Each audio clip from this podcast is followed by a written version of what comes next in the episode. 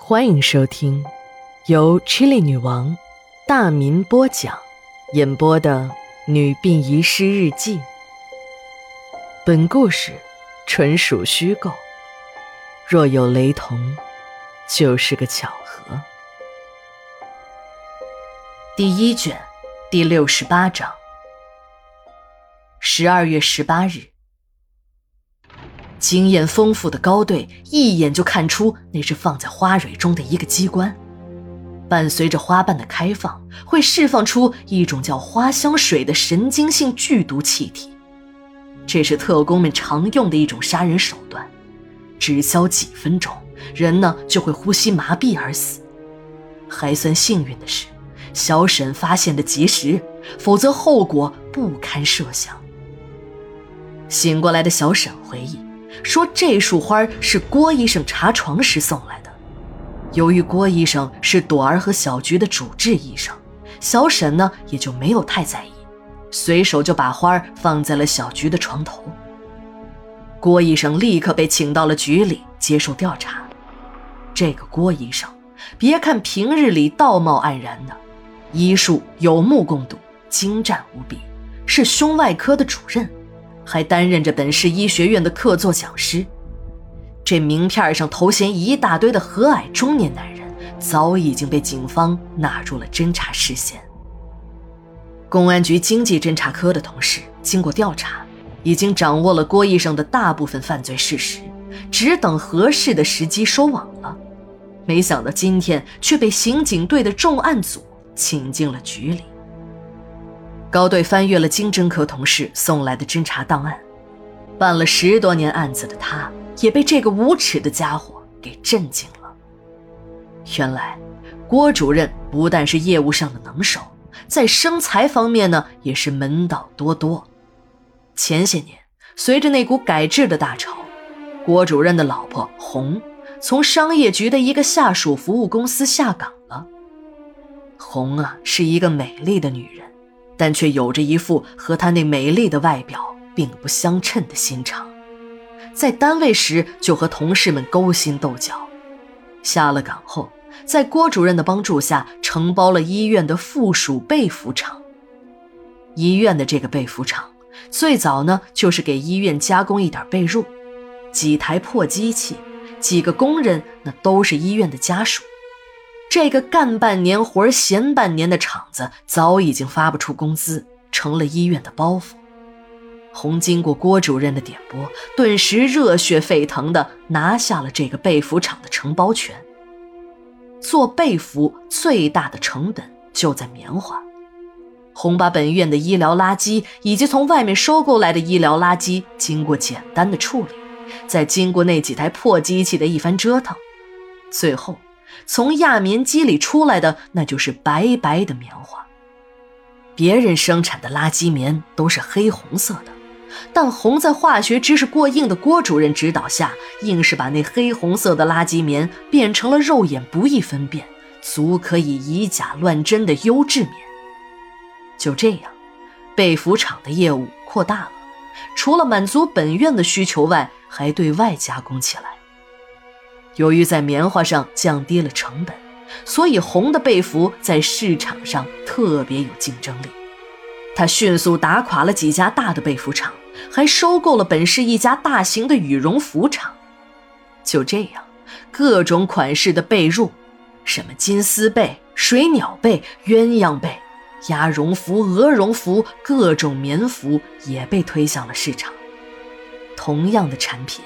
红的产品价格只是对手的二分之一，一时间购买者趋之若鹜，各地的订单呢像雪片一样飞来，红也从一个下岗女工跻身于富婆的行列，在金钱的作用下，郭主任的仕途也一片光明，由一个小医生当上了胸外科的主任，还成了下一届副院长的热门人选。郭主任心里明白，医院里那是人才济济。这年头，高学历扎堆儿的单位，除了大学科研单位之外，那就要数医院了。什么本科、硕士、博士、专家、教授，遍地都是。谁的技术也不是很差，应该说那差别也就在细微之间。在这种地方，想要出人头地，光靠埋头苦干是肯定不行。都说经济基础决定上层建筑，这话一点都不错。经商做官想要发达，那都是一个道理，必须做到一是脸皮厚，二是心要黑。深谙此道的郭主任夫妇把这些道理运用到了极致。一个是叱咤商场，头上罩着无数光环的黑心女；一个是即将升为副院长，级别和副市长平起平坐的屌丝男。金钱和权力又一次成功的裸奔了。办案人员熟悉了一遍郭主任的情况，就开始询问了。高队知道。对于这种高学历、高智商、混迹于官场多年的老油条，不做到知己知彼就贸然审问，是不会有什么收获的。办案人员把郭主任的材料扔给他，一丝惊慌闪过了他的脸，但迅速平静了下来。那束花是在花店买的呀，我也不知道有毒啊。我和两个患者无冤无仇，没理由害他们呀。我从来不收患者红包，有时候还为看不起病的人慷慨解囊呢。这在医院里都有口皆碑啊。当办案人员问他花是从哪家花店买的时，郭主任又支支吾吾说的驴唇不对马嘴。高队对郭主任说：“你呀，不用硬扛了。我们知道你只不过是被人利用。你们几个干哥们。”垄断本市的药品采购、倒卖假药、过期药的证据，我们都已经找到了。别以为这是小事儿啊，这是掉脑袋的罪。别说你一个小小的主任，药监局长官大吧，不一样被毙了吗？啊，放聪明点这案子呀，涉及到几条人命。你要是愿意吃枪子儿，你就全包揽下来，我们也省事儿，不用查了。在鲜花上还找到了你的指纹，你就是不承认呀？间接证据也能构成一条证据链，已经够起诉你的条件了。有什么话呀，你就在法庭上说吧。高队说着就往外走。我我没投毒，我我也没杀人。我我说我说，那花儿啊，是我干妈让我给小菊的。郭主任哭喊着。那道最后的精神防线崩溃了。高队又回头坐在了椅子上，郭主任就来了一个竹筒倒豆子，全都招了。解放后，革命功臣老李头被王老倔派到了卫生系统工作，就是在这所医院也主持了多年的工作，在任卫生局局长之时，还兼任着这家医院的院长。老李头的进取心那是出了名的。他刻苦学习，从一个对医学一窍不通的大老粗，函授了卫校的全部课程。经过长时间的临床，技术并不比医学院的学生兵差。老李头为人正直，在医疗系统干了一辈子，那是真正的两袖清风啊。但这个人有一个说不上是毛病的毛病，那就是到处的收干儿子。几句玩笑下来，就认下了一个；又几句玩笑下来，就又认下一个。就这样，左一个右一个，老李头就有了十几个干儿子。逢年过节，老李头的干儿子们纷纷登门，老李头倒也来者不拒，但一不收礼，二不收钱，上门欢迎，还好酒好菜的招待。老李头还不忘告诫干儿子们要踏实工作，不要打着自己的旗号到外面招摇。干儿子们一个个那胸脯拍得山响。干爹，你就放心吧，儿子们孝敬你，就是敬重你的人品。无论是做人还是做事儿，都要向您这样的老革命学习。老李头最大的爱好就是跟别人大讲革命传统。叶阿姨母子呢，早就听的是耳朵起了老茧。老李头是一开口，俩人就躲进了卧室。这些个干儿子们就不同了，尽管那些个故事已经听了一千遍，但每次都得毕恭毕敬，还不失时机的像小学生一样向干爹请教着。时间长了，这群干儿子们就很抱团。有了老李头这杆大旗，慢慢的在卫生系统中就形成了一股不可小视的势力。这爹不可能有白叫的道理。经过长时间的感情投资后，这群干儿子们就开始不安分了。他们发现，医院里的药品采购大有油水，就和医药代表们勾结，吃一点回扣。一开始还是小打小闹。这药品质量还能够保证。后来，这群干儿子们的胃口是越来越大。虽然老李头离休了，但胡老余威在。再说了，他们自己呢，也成了卫生系统的头头脑脑，办起事儿来就更方便了，也就更是肆无忌惮了。一张遍布卫生系统的大网形成了。干儿子们抱成了团，集体进行药品采购，这就迫使制药厂必须下大功夫给回扣，要不然就拿不到订单。大厂子呢，都是给完回扣，拿了订单走人；一些个小厂的医药代表签的合同，那都是形式，实际销售呢，要自己到各个医院去跑医生、跑药店。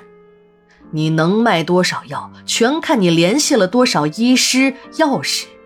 那张采购合同只是许可你在本市销售药品的证明，要不然会被当成假药取缔的。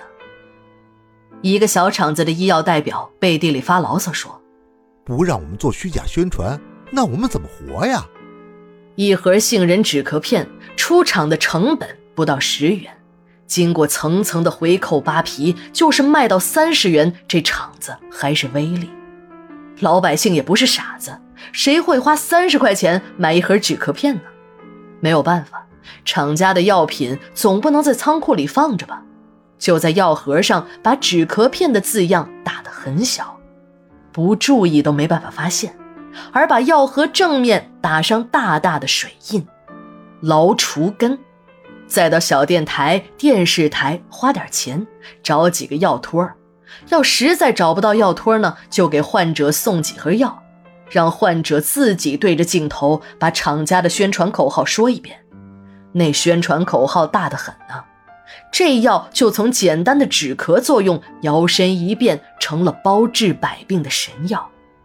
有的药托在电视上大谈神奇疗效，其实人早已经死了几年也说不定。就这样，这个城市的医药市场让老李头的干儿子们闹得是乌烟瘴气。电视上、广播里、报纸上，还有不断塞进你家门缝的小广告，到处都是吹嘘的天花乱坠、包治百病的神药。这些个干儿子们呢，每天背地里数着花花绿绿的钞票，什么职责，什么社会公德，什么人民群众的健康，在巨大的利益面前，那都飞到了九霄云外。别看认的是干爹。可这钞票是实实在在的摆在那儿，比亲爹还亲呢。郭主任伏在椅子上干嚎着，说自己和这件事儿没有关系，只是给干妈跑了个腿儿。先前没敢说出来，干妈是因为发生了投毒案，这要供出了干妈，怕得罪了干爹。鉴于老里头革命功臣的特殊身份，人呢还病得半死，躺在病床上。要找叶阿姨问话，必须要得到有关部门的许可才行。办案人员困惑不解：一个革命功臣的夫人，还是医院的前任护士长，怎么就和一件投毒案扯上了关系呢？难道这个人就是警察千辛万苦要找的神秘杀手？诡异投毒案牵扯出高干家属，连环命案的幕后真凶。殡仪馆里迟迟未到的神秘访客，小菊的离奇身世，一个个谜团即将解开。十二月十九日，日记连载，明天继续。